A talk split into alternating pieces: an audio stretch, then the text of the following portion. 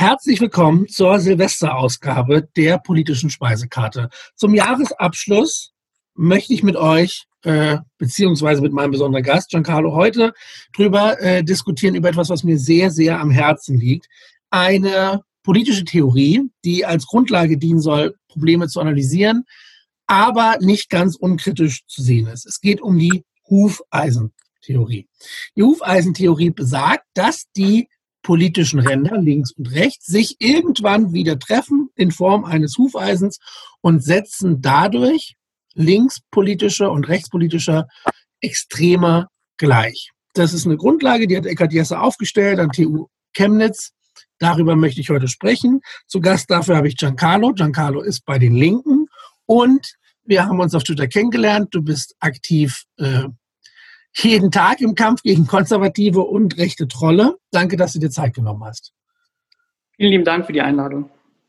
Wir können ja erstmal so starten. Erzähl doch mal, was hat dich dazu bewogen, äh, Parteimitglied zu werden? Das ist ja schon mehr Aktivismus, als viele Menschen aufbringen. Genau, also als politisch Linke habe ich mich eigentlich schon immer gesehen. Also als ich angefangen habe, mich für Politik zu interessieren, das war damals im Leistungskurs im Gymnasium, ähm, als wir Ideologienlehre gemacht haben, hat mich ähm, der demokratische Sozialismus und die Sozialdemokratie sozusagen am meisten gecatcht, ähm, weil sie die, die Säulen der Solidarität und sozialen äh, Gerechtigkeit und vor allem der individuellen Freiheit, die ich persönlich sehr ähm, schätze, wirklich am plausibelsten äh, für mich politisch ähm, dargestellt haben. Wir haben auch Konservatismus und ähm, Liberalismus damals natürlich durchgenommen. Aber für mich war ab dem Moment relativ klar, dass ich mich als ähm, entweder Sozialist oder Sozialdemokrat sehe. Und ähm, so mit der Zeit ähm, habe ich mich auch, immer ein bisschen mehr für die Parteipolitik interessiert, war aber nie Mitglied gewesen.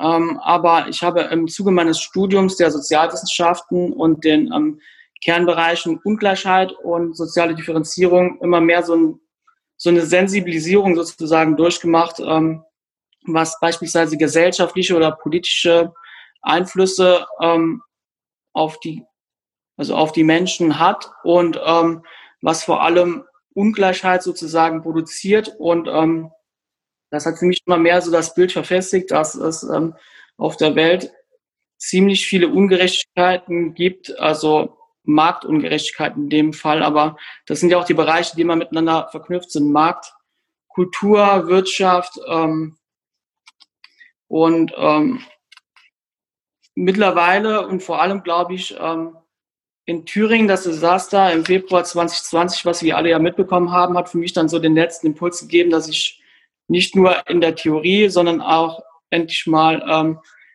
sozusagen Parteimitglied werden möchte. Und da kam für mich nur die Linkspartei in Frage. Ich habe auch ähm, lange überlegt, ob die SPD eine gute Partei wäre, bei der ich aktiv werden könnte.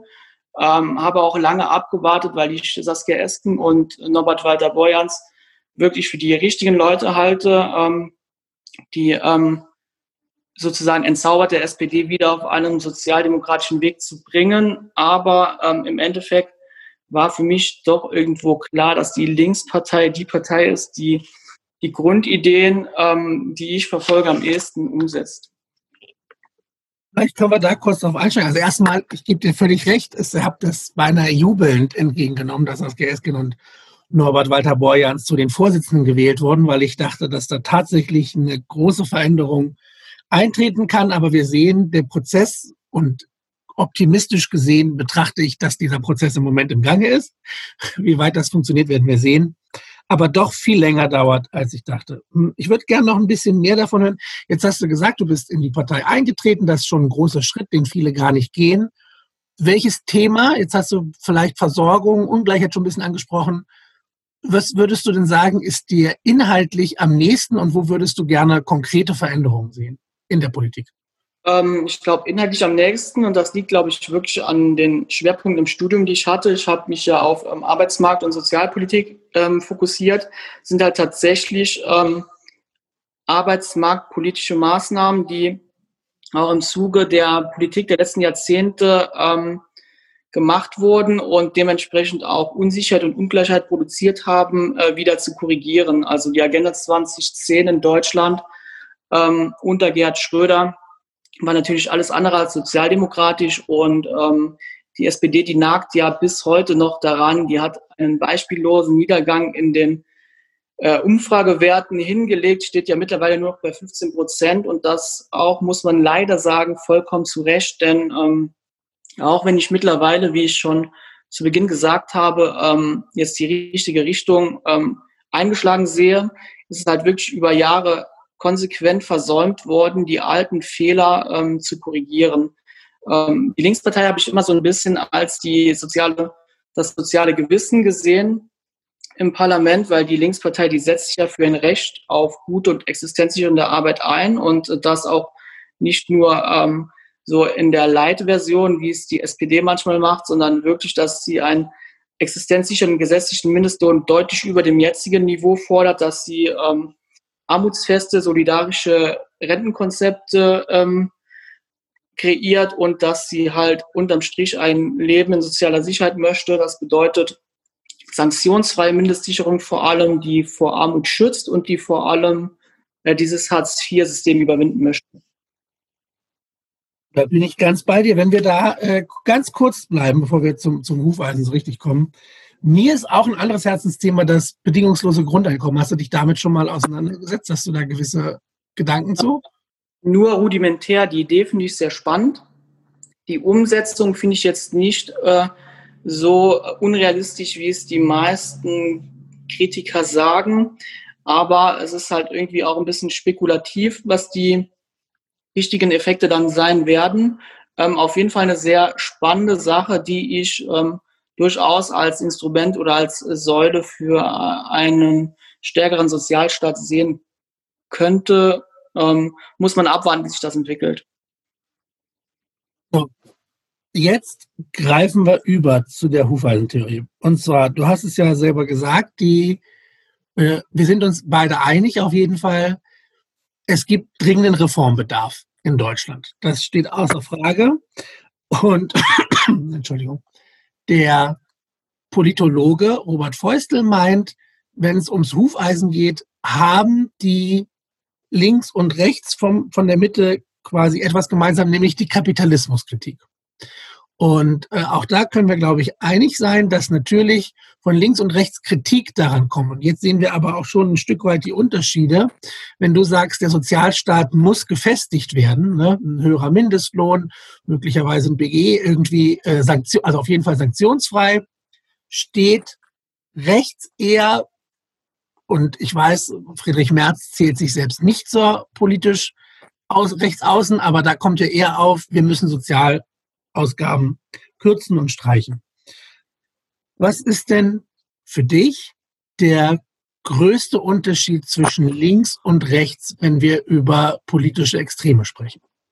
Ähm, also, das ist eine gute Frage. Ich persönlich sehe Unterschiede eben, wie ich auch formuliert habe, in der ähm, Ideologie. Also, wenn man die Linke und die AfD beispielsweise gleichsetzen möchte, die Linkspartei ist die Partei des demokratischen Sozialismus. Und das bedeutet halt neben dieser, dieses Leben in sozialer Sicherheit und die ähm, Verhinderung von Armut durch den Sozialstaat auch äh, in anderen Bereichen, beispielsweise in der Bildungspolitik, ähm, gute und äh, gebührenfreie Bildung, äh, Zugang für alle, ähm, kulturelle Vielfalt vor allem, und ähm, halt auch diese außenpolitische Wahrnehmung, auch wenn ich weiß, dass bei den Linken ein bisschen, ähm, ein bisschen kontrovers diskutiert wird, aber die Linkspartei ist eine Partei, die für Frieden und für Abrüstung steht, während die AfD eine Partei ist, die für äh, nationale Abschottung steht.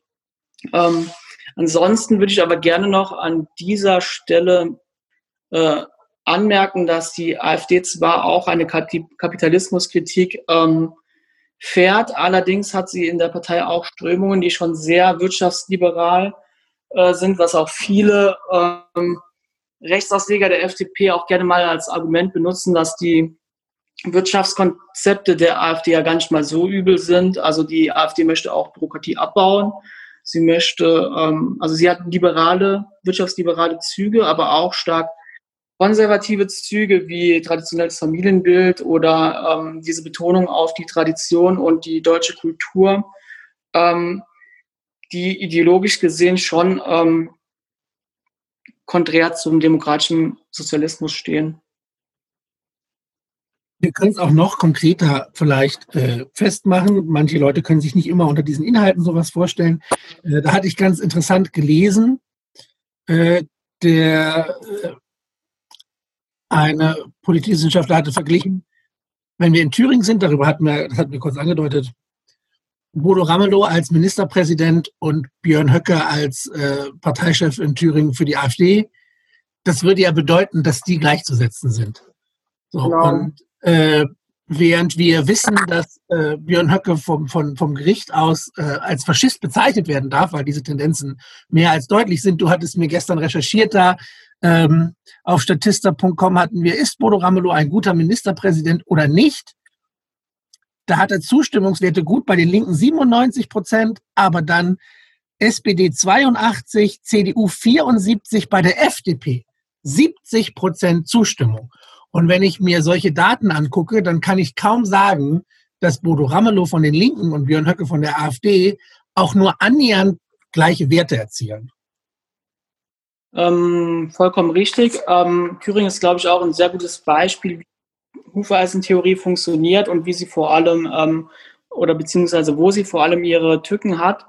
Ähm, wenn man die Linksparteien, die AfD oder in dem Fall Ramelow und Höcke gleichsetzen möchte, ähm, muss man auch bedenken, das Gleichsetzen von Linke und AfD rührt daher, dass die Linkspartei ja die Rechtsnachfolge der SED äh, angetreten ist. Ähm, man muss aber auch bedenken, die SED seit 1990, sie hatte davor über zwei Millionen Mitglieder gehabt, ähm, in der DDR als PDS, als überführte PDS nur noch 280.000 Mitglieder. Also über zwei Millionen Mitglieder sind schon mal ausgeschieden die ähm, nicht mehr in der PDS waren. Und der Mitgliederschwund der PDS über die Jahre bis zum Jahr 2007, wo es noch ähm, 60.000 Mitglieder waren, ähm, plus der Zusammenschluss der WASG, ähm, bei der viele ähm, ehemalige SPDler waren, auch Grüne und sogar soziale Christdemokraten, ähm, hat dazu geführt, dass die Mitgliederstruktur heutzutage eine ganz andere ist. Und zwar ähm, die Linkspartei hat ja aktuell 60.000 Mitglieder, davon mehr als die Hälfte aus dem Westen, also die hat mit der DDR-Vergangenheit gar nichts zu tun. Ähm, nachgewiesen haben es äh, noch so rund 13 Prozent, stand mal in einem Spiegelartikel im letzten Jahr, die ähm, eine SED-Vergangenheit haben. Also die Partei Die Linke ist fast zu 90 Prozent aus Nicht-SED-Lern, sondern halt überwiegend aus ehemaligen Sozialdemokraten oder ähm, aus Menschen, die einfach keinen Bezug zur SED haben und trotzdem wird dieses Argument ähm, genommen, um eine totalitäre Partei daraus zu machen, um äh, sie wirklich zu radikalisieren, obwohl es halt äh, total realitätsfern ist, weil äh, in Thüringen sieht man dann auch wieder, Bodo Ramelow ähm, gilt als sehr pragmatischer Linker. Ähm, viele sagen ja sogar, er wäre so ein klassischer Sozialdemokrat der alten Schule. Und ähm, er macht ja auch äh, schon eine Legislaturperiode lang erfolgreiche Politik, sonst wären ja auch die Zustimmungswerte bei Nicht-Linken oder vor allem bei CDU und FDP-Lern nicht so hoch, äh, wie du sie eben vorgelesen hast. Und äh, mit Blick auch auf das Wahlergebnis in Thüringen, man muss ja überlegen, die Linkspartei hat ja mit über 30 Prozent waren ja der Wahlsieger gewesen. Und ähm, während zum Beispiel die FDP mit 5% erst im Nachgang äh, ist. Da, das stand ja lange auf der Kippe. Und ähm, trotzdem hat man aus Sicht der konservativen Liberalen einen, einen Kurs gefahren, der mit allen Mitteln versuch, versucht hat, ähm, Rot-Rot-Grün zu stürzen.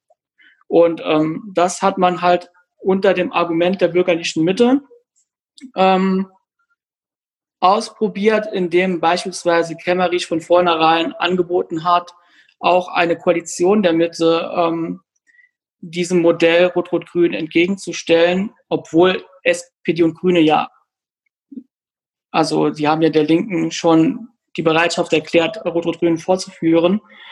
Und ich weiß nicht, was in Thomas Kemmerich gefahren ist, aber selbst wenn er sich alle Werte aufsummiert hätte, dieser vier Parteien der Mitte, oder besser gesagt der sogenannten Mitte, ähm, dann hätte ihm klar sein müssen, dass er ohne AfD oder ohne Linkspartei niemals regieren kann. Also ein Ausschluss der Linkspartei, wie man es hier ähm, probiert hat, ist unmöglich gewesen. Und ähm, auf der anderen Seite Björn Höcke als äh, Faschist, so darf man ihn ja gerichtlich nennen, ähm, ist Mitglied in einer Partei, die schon e-, sehr ins Rechtsextreme mittlerweile ähm, verfallen ist, was die Verrohung der Sprache angeht und ähm, dessen politische Motive schon sehr stark nationalistisch und sehr stark auf ähm, Abschottung zurückzuführen sind. Und der Vergleich, der hinkt halt vorne von hinten. Also zum einen, weil dieses SED-Argument gar nicht mehr wirklich schlüssig ist und zum anderen auch, weil die AfD halt de facto eine radikale Partei ist.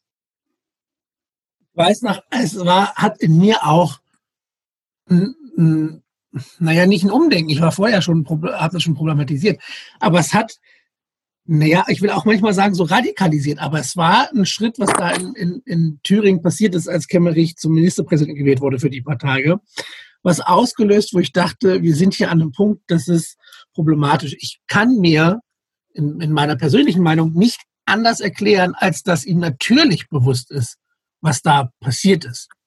Dass er von vornherein darauf spekuliert hat, da an die Macht zu kommen. Und das wurde erst ein, zwei Tage später abgeschwächt, als es dann äh, von oben Druck gab. Aber dieses, diese, dieser Durst nach Macht zu sagen, ich, ich habe eine Partei, die gerade so in den Landtag kommt und die stellt den Ministerpräsidenten und das alles unter dem Deckmantel der bürgerlichen Mitte ist schon ein Riesenproblem. Ich habe dazu noch was, der Robert Feustel, den ich vorhin schon zitiert hatte, sagte äh, auch dazu, äh, bedienen sich Parteien, äh, bedienen sich Parteien alter Ordnung noch, obwohl es diese Mitte gar nicht gibt. Eigentlich ist das eine Art Täuschung mehr als ein relevanter Ort.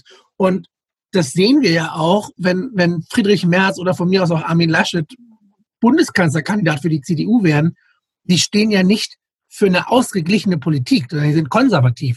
Das ist ihr gutes Recht. Aber dann zu sagen, wir sind die Mitte, finde ich halt extrem problematisch. Ähm, sich ganz genauso. Also mit demokratischer Mitte hat man sich auch irgendwie ähm, zum Schutzpatron der Demokratie sozusagen erhoben und ähm, wollte sowohl der Linkspartei wie auch der AfD äh, den Stempel der Nichtdemokraten quasi aufdrücken. Äh, in dem Fall ist es halt ein bisschen absurd gelaufen, weil, wie du richtig gesagt hast, mit fünf Prozent das den Anspruch zu haben, den Ministerpräsidenten zu stellen, wohl wissen, dass man ohne die Stimmen der AfD überhaupt nicht gewählt wird. Und äh, dann die Wahl natürlich noch anzunehmen, ähm, war schon ähm, ein Dammbruch seinesgleichen. Aber ähm, die Argumentation im Nachhinein auch von Christian Lindner, der ähm, sich anfangs sehr zögerlich gab, aber da auch ganz klar sagen, aufgrund ähm, des zivilen Widerstandes, also das muss man auch wirklich betonen, nach dieser Wahl ähm, gab es ungeheuren Widerstand in Thüringen äh, von der Bevölkerung, ähm, dass man mit Faschisten halt nicht paktiert richtigerweise. Und ich glaube, die FDP hat da ein taktisches Spiel gespielt, im Sinne von mal abwarten, wie die Reaktionen sein werden, wie schnell gegen werden, weil ich, also ich kann mir nicht vorstellen, dass man vollkommen übermannt davon ist, wenn man sich bewusst ähm, zur Ministerpräsidentschaftswahl stellt und zum anderen glaube ich diesem Argument, man habe sich eine Falle stellen gelassen von der AfD ganz und gar nicht, weil das würde bedeuten, entweder ist man als Berufspolitiker zu blöd, um irgendwie den politischen Feind genau. Das. Genau das. Eine Falle hinein, dann hat man den Beruf aber auch verfehlt. Oder man lügt im Nachhinein, weil man das Gesicht noch irgendwie wahren möchte. Aber in beiden Fällen hat sich ähm, die FDP keinen Gefallen getan und Thomas Kemmerich im Besonderen für mich wirklich auf lange Sicht disqualifiziert als Spitzenpolitiker. Zumal ich ihn auch vorher eigentlich nie als Spitzenpolitiker wahrgenommen habe. Wenn mein Wahlslogan ist, endlich eine Glatze, die in Geschichte aufgepasst hat, dann spiele ich ja sogar mit diesem Image, dass man mir erstmal Extremismus unterstellt und ich das ja aber ganz anders mache. Das heißt, da begebe ich mich ja schon auf, auf dünnes Eis. Aber so wie du es gesagt hast, beide Möglichkeiten. Entweder ich bin zu dumm, um zu verstehen, wie Politik funktioniert, Oder ich habe es in Kauf genommen, sind, sprechen beide nicht dafür, dass die FDP politisch gute Arbeit geleistet hat. Das ist halt klar. Und ähm, eine Glatze, die endlich in Geschichte aufgepasst ist ein gutes Stichwort, denn obwohl man der Linkspartei andauernd diesen SED-Stempel aufdrücken möchte, ist so gut wie wenig, also so gut wie gar nicht medial berichtet worden, dass ja auch die CDU und FDP im Osten äh, in der DDR eine entsprechende Vergangenheit hatten. Also die CDU war lange Zeit Blockpartei. Die CDU hat ja auch nach der Wiedervereinigung viele SED-Mitglieder äh, aufgenommen. Die FDP hat ähm, die NDPD, Partei der NSDAP, die in der DDR die NP, NDPD war, die ist in der FDP sogar aufgegangen. Also so ganz unschuldig beziehungsweise äh, diese Vergangenheit des DDR-Regimes ist auch in diesen beiden Parteien vertreten und bei weitem nicht aufgearbeitet, sondern halt vertuscht. Wir kommen halt immer zu, manche würden jetzt sagen, ja, der Osten, dies und das. Es mag sein, dass aufgrund der Geschichte in, den, in den neuen Bundesländern es unterschiedlich sein mag. Ich kann an dieser Stelle sagen, ich bin da geboren, habe das nicht richtig mitbekommen. Ich erlebe quasi jetzt gerade an Weihnachten wieder, wenn ich bei der Familie bin, wie es Menschen, die dort sozialisiert sind, wie die das aufnehmen. Deswegen kann ich mich da so ein Stück äußern. Es geht mir darum, selbst wenn ich sage, ja, der Osten ist durch die Wiedervereinigung politisch anders zu betrachten, müssen wir ja die Situation nehmen, die wir vorfinden. Und wir hatten jetzt Thüringen, wenn wir nochmal zum Hufeisen kommen, wenn die CDU immer erzählt, dass sie ja die Mitte ist und alles andere extrem, dann können sie mir ja mal erzählen, wie sie gewissenhaft mit der FDP und der AfD in Thüringen geklüngelt haben und jetzt wieder in Sachsen-Anhalt sich mit der AfD zusammengetan haben, um den Rundfunkbeitrag, die Erhöhung zu stoppen. Und damit will ich gar nicht kritisieren oder befürworten, ob diese Erhöhung sinnvoll ist. Nur wenn die AfD nach ihrer Hufeisentheorie so extremistisch ist, dann würde ich mich vielleicht nicht mit denen nur zusammentun, um etwas zu verhindern, was in 15 anderen Bundesländern bestimmt wurde. Genau. Wobei in Sachsen-Anhalt hat das ja wieder so machtpolitische Spielchen gehabt, weil ähm, Minister Stahlknecht ja auch irgendwie den amtierenden Ministerpräsidenten stürzen wollte, glaube ich. Ja, die also, Idee ist, glaube ich, dass sie, dass der, der, der erzkonservative Flügel der CDU dort Haseloff absetzen wollte oder zumindest ins Wanken bringt, damit sie dann quasi eine Minderheitsregierung unter Duldung der AfD durchsetzen konnten. Aber das ist, spricht auch nicht dafür, dass ich die AfD unter einer extremistischen Partei abstemple, wenn ich so mich verhalte. Ob das, ne? Genau. Ja, das ist so. Äh, und an dieser Stelle, mir ist durchaus bewusst, dass auch die SPD in einigen Kommunalräten schon, schon mit der SPD gemeinsam, äh, mit der, mit der AfD gemeinsame Sache gemacht hat. Das ist genauso wenig akzeptabel. Das, das soll an dieser Stelle einmal gesagt werden. Genau, so. Äh, richtig, wenn wir jetzt das haben, also festgestellt, ich habe, wir haben ja beide recherchiert vorab, ich habe, egal wo ich geschaut habe, Zeit, Deutschland Nova, NTV, ZDF, überall äh, liest es sich am Ende, äh, das Hufeisen muss runter, warum die Hufeisentheorie zu oberflächlich ist, sie greift zu kurz. Das heißt, das, was wir hier besprechen, ist durchaus auch in, in den großen Medien vertreten und wird auch weitergetragen. Die Frage, wie gehen wir jetzt damit um? Wie siehst du die politische Zukunft, die politische Landschaft in der Zukunft in Deutschland? Genau, also die CDU hat ja nach wie vor den Unvereinbarkeitsbeschluss mit der Linkspartei und der AfD, was ich auch nachvollziehen kann, weil genauso wenig wie die CDU eine Zusammenarbeit mit der Linkspartei anstrebt, ist ja auch logisch, dass die Linkspartei sich auch deutlich bessere Partner vorstellen kann für eine gemeinsame Politik als die CDU. Also es ist schon Fakt, dass die Linkspartei in äh, sozial- und gesellschaftspolitischen Fragestellungen konträr zur CDU und FDP steht. Aber sie sollte durchaus als äh, demokratische Partei wahrgenommen werden, denn das ist sie auch, während die AfD halt entweder, wie es Kemmerich und Lindner gesagt haben, Spielchen auf Kosten der Demokratie spielen oder halt auch tatsächlich aufgrund ihrer wirklich rechtsextremen Position eben eine demokratiegefährdende Partei sind. Das ist die Linkspartei nicht.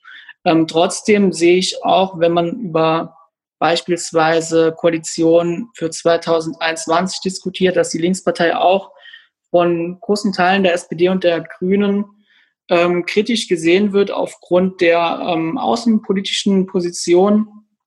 Ähm, also da gibt es auf jeden Fall auch noch Bedenken, aber ich denke mal, dass die Schnittmengen vor allem im sozialpolitischen, auch im ökologischen und im gesellschaftskulturellen deutlich stärker überwiegen. Also die Linkspartei ist ja auch eine Partei, die für die Überwindung jeglicher Form der Diskriminierung steht oder auch für, ähm, für naja, schon viele Schnittmengen mit der SPD hat, was arbeitsmarktpolitische äh, Ansätze geht. Also es ist nicht so, dass man mit der Linkspartei nicht zusammenarbeiten könnte.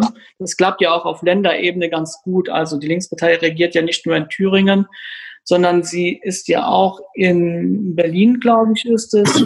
Ja, da ist Rot-Rot-Grün in Berlin.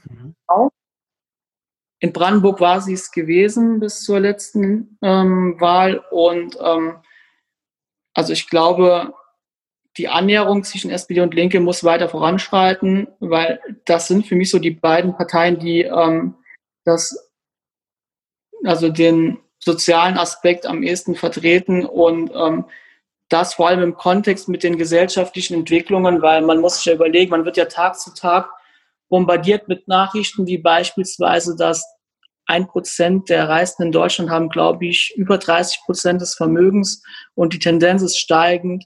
Während Corona sind es vor allem die ähm, Menschen im Niedriglohnsektor, die noch mehr Einbußen hinnehmen mussten, die ihre Jobs verloren haben, die vor großen sozialen Problemen und vor Unsicherheit stehen, während und also während wirklich multinationale ähm, Konzerne weiterhin Gewinne einfahren und ähm, um, um diese Tendenzen irgendwie Einhalt zu gebieten, ähm, braucht es einfach starke linke Parteien, weil von den ähm, Parteien aus dem liberalen und konservativen Spektrum wird es da kein Einlenken geben. Glaubst du denn, dass Rot-Rot-Grün und wir können ja dahinstellen, mir, mir wäre es beispielsweise egal, ob es ein grüner Kanzler oder eine grüne Kanzlerin ist oder äh, rot. Äh, könntest du dir vorstellen, dass das dass die Wahlergebnisse das hergeben? Ähm, definitiv. Das hängt zum einen, also die aktuellen Umfragewerte sagen, an der CDU kommt keiner vorbei. Die Umfragewerte der CDU sind ähm, erschreckend hoch, muss ich sagen, 35 Prozent aufwärts. Und ähm, das hat ja zum einen den Merkel-Effekt und zum anderen den Corona-Effekt, weil die Umfragewerte der CDU vor genau einem Jahr, ähm, die waren so bei Mitte 20 Prozent. Die Grünen waren nahezu auf Augenhöhe. Aufgrund der Corona-Pandemie haben sich dann die Kräfteverhältnisse geändert. Ich persönlich denke, ähm, ohne Merkel wird es schon ein bisschen Einbußen geben. Ich persönlich denke auch, ob es Laschet, Merz, Söder oder Röttgen wird, auch das wird seinen Effekt haben. Und ich persönlich denke auch, dass die Landtagswahlen im nächsten Jahr, und da wäre beispielsweise auch wieder Thüringen, da wären aber auch Rheinland-Pfalz unter anderem, Baden-Württemberg glaube ich auch, dass auch jetzt einen Einfluss haben könnte, dass die politischen ähm, Kräfteverhältnisse in diesem Jahr noch mal ein bisschen durchrütteln könnten. Mit Olaf Scholz hat die SPD auch einen Kanzlerkandidaten aufgestellt, den ich persönlich jetzt zum Beispiel überhaupt nicht viel abgewinnen kann, weil Olaf Scholz ist sinnbildlich für genau das, was ich am Anfang so ein bisschen dargestellt habe. Also für den Sozialabbau, für die ähm, sozusagen den Untergang der SPD mit der Agenda 2010. Das ist ja alles mit ihm verbunden. Aber ähm, trotzdem halte ich ihn für ähm, einen geeigneten Kanzlerkandidaten, weil er ähm, zum einen bei der Bevölkerung gut ankommt. Ich kann mir gut vorstellen, dass Olaf Scholz sehr viele Merkel-Wähler abholen kann mit äh, seiner Art. Und ähm, ich kann mir auch vorstellen, dass ein Olaf Scholz ähm, in, gemeinsam mit einer Saskia Esken und einem Norbert Walter-Borjans ähm, eher nach links tendieren dürfte, als es unter ähm, beispielsweise Scholz mit einer Ampelkoalition sein dürfte. Also da habe ich zwar schon meine Bedenken, aber ich kann es mir vorstellen. Und ähm, auch die Grünen haben ja in der letzten Zeit so ein bisschen ähm, signalisiert, dass sie für eine schwarz-grüne Koalition bereit sind. Aber wenn die Wahlergebnisse das hergeben würden, glaube ich, dass auch die Grünen äh, Rot-Rot-Grün zumindest mal nicht ausschließen würden. Vermute, dass das sehr auch am Personal hängt. Also, ne, das ist ja immer diese, was mir auch äh, tierisch auf die Nerven geht, dieses Geschacher, dieses, wir schließen nichts. Saskia Esken hat sich auch hinreißen lassen, vielleicht war es auch einigermaßen nicht im Kontext, aber dieses, ja, wir schließen nichts aus. Ich ich möchte, dass meine Partei als, als SPD-Mitglied, ich möchte, dass sie eine große Koalition ausschließt. Ich, mir, ist, mir ist klar, das war letztes Mal ein extremer Schritt, weil es nicht zustande gekommen ist, weil die FDP Mucken gemacht hat. Aber ich möchte nicht noch eine und ich verlange irgendwie ein Stück diese, diese Authentizität, dass man das sagt. Das, das stört mich tierisch zu sagen, ja, wir halten uns alles offen und dann auch dieses, dieses Vertuschen. Da zieht Friedrich Merz einen, einen grünen Anzug an. Ja, was heißt das? Ja, dass ich einen grünen Anzug habe. Sag doch, dass du gerne mit den Grünen regieren möchtest, weil du konservativ bist und hoffst, wenn du mit den Grünen machst, dass das dann wie eine Mitte-Koalition aussieht. Das, das stört mich so sehr, dass die dann irgendwie diese Spielchen treiben und Leute denken, oh, hm, ja, weiß ich auch nicht, was das so heißen soll. Ja. Friedrich Merz ist es, glaube ich, auch ähm, Friedrich Merz ist ja kein Dummer und hat ja die letzten Jahre beobachtet, wie immer, wie die Grünen immer mehr an Kraft gewonnen haben und äh, mittlerweile auch wirklich stabil bei um die 20 Prozent stehen. Und das Thema Umwelt und Klimawandel ist ja vor der Corona-Pandemie das Thema schlechthin gewesen. Es hatte ähm, wirklich ähm, die Massen mobilisiert. Das ist sozusagen ähm, der Hauptgrund, warum die Grünen wirklich als ähm, mittlerweile schon fast Volkspartei gelten. Und er weiß, ohne die Grünen zu regieren, wird schwierig sein. Also wenn wir ja über Koalition sprechen, dann reden wir über Rot-Rot-Grün oder über Schwarz-Grün. Und Grün ist in beiden Koalitionen die einzige Partei, die vertreten ist. Also es ist schon Taktik und es ist schon ähm, nicht die Traumvorstellung von Friedrich Merz, das wäre definitiv schwarz-gelb, aber es ist wohl ähm, Koalition für eine CDU-geführte Regierung. Ich stimme dir vollkommen zu. Ich wünschte mir nur, man würde mehr mit offenen Karten spielen. Dieses, nee, ich bin für alles offen und wir gucken mal und dies und das, das nervt so, weil das so unauthentisch ist. Wenn, wenn, mhm. also, das ist das, was mich aufregt. Äh, gut. genau, eins, was ich sonst noch nur mit hätte aufnehmen wollen, wäre noch gewesen, wenn wir über, noch kurz bei, bei den, beim Hufeisen bleiben zum Abschluss. Äh, wir hatten ja, dass Höcker und, und Amelow so verschieden sind. Man sieht es auch ganz gut, wenn wir jetzt gerade bei Bundespolitik sind. Was im Bundestag passiert, seit die AfD da drin sitzt, sportet halt auch jeglicher Beschreibung. Da kann man ganz gut sehen, äh, selbst wenn ich als äh, konservativer Mensch in Deutschland die Linke für mich zu extrem halte, politisch und, und mit extrem meine ich nicht radikal, sondern eben zu weit links. Seit die Linke sitzt, wurden nicht Leute eingeschleust, die die Abgeordnete bedrängen, wurden nicht unflätige äh, Aussagen im, im Parlament getätigt und so weiter. Also da sieht, sieht man auch, dass diese Parteien schlicht nicht miteinander verglichen werden können. Hm, ganz genau sehe ich das auch. Ich finde auch irgendwie so ein bisschen bei der Linkspartei und der AfD greift man sich die wenigen Gemeinsamkeiten wie die Kapitalismuskritik oder das Verhältnis zu Russland beispielsweise auf, um diese Parteien gleichzustellen. Aber was oft wirklich unter dem Tisch fällt, ist, dass die AfD sowohl konservative wie auch liberale Strömungen und Ideen in der Partei hat, die ähm, durchaus auch Schnittmengen mit ähm, beispielsweise der Werteunion aber auch der FDP haben. Ähm, beispielsweise gibt es ja auch manche Umfragen, wie gewisse Personen ähm, zu gewissen Themen stehen. Und da sieht man auch oft, dass vor allem die FDP und die AfD-Wähler ähm, schon überlappende ähm, Positionen durchaus vertreten. Also es gibt schon Schnittmengen auch zwischen diesen Parteien. Und deswegen halte ich ja auch diese Relativierung für gefährlich. Bevor ich ein Schlusswort mache, wäre jetzt deine Chance, vielleicht äh, politischen Jahresabschluss. Was wünschst du dir? Äh, Grüße, irgendwie ein Abschlusswort hätte ich gern noch. Ähm, mein Wunsch ist, dass ähm, die gesellschaftlichen Entwicklungen und vor allem die ähm, Probleme, vor, wir, vor denen wir stehen, wie beispielsweise der Klimawandel, aber auch ähm, die stärkere ähm, Spreizung der Arm-Reich-Schere überwunden wird. Das ähm, ist auf lange. Nee, kann ich das nochmal von neu anfangen? Einfach alles gut, wir unterhalten uns noch. Sorry. Irgendwie, irgendwie war der Wurm heute ein bisschen drin gewesen. Ähm, die Frage war ja der Wunsch gewesen. Also mein Wunsch zum Jahresabschluss ist, dass ähm, das ist eine gute Frage eigentlich, ne? Danke. da weiß man gar nicht, wo man ansetzen soll. Ähm,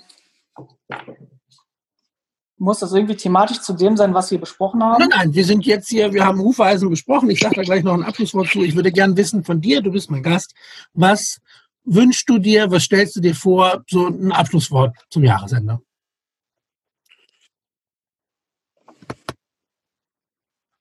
Mein Wunsch ist, dass die gesellschaftlichen Probleme, die wir haben, und dazu zählen zum einen der Klimawandel, zum anderen aber auch die immer größer werdende Ungleichheit ähm, endlich überwunden werden. Dafür braucht es aber einen wirklich ähm, radikalen Politikwechsel, ähm, einen Politikwechsel, die mit der CDU und FDP nicht möglich sind, mit der AfD schon gar nicht, aber ein progressives Bündnis bestehend aus SPD, Grüne und Linkspartei könnte diese Herausforderung zumindest mal in diesem Land am ehesten angehen.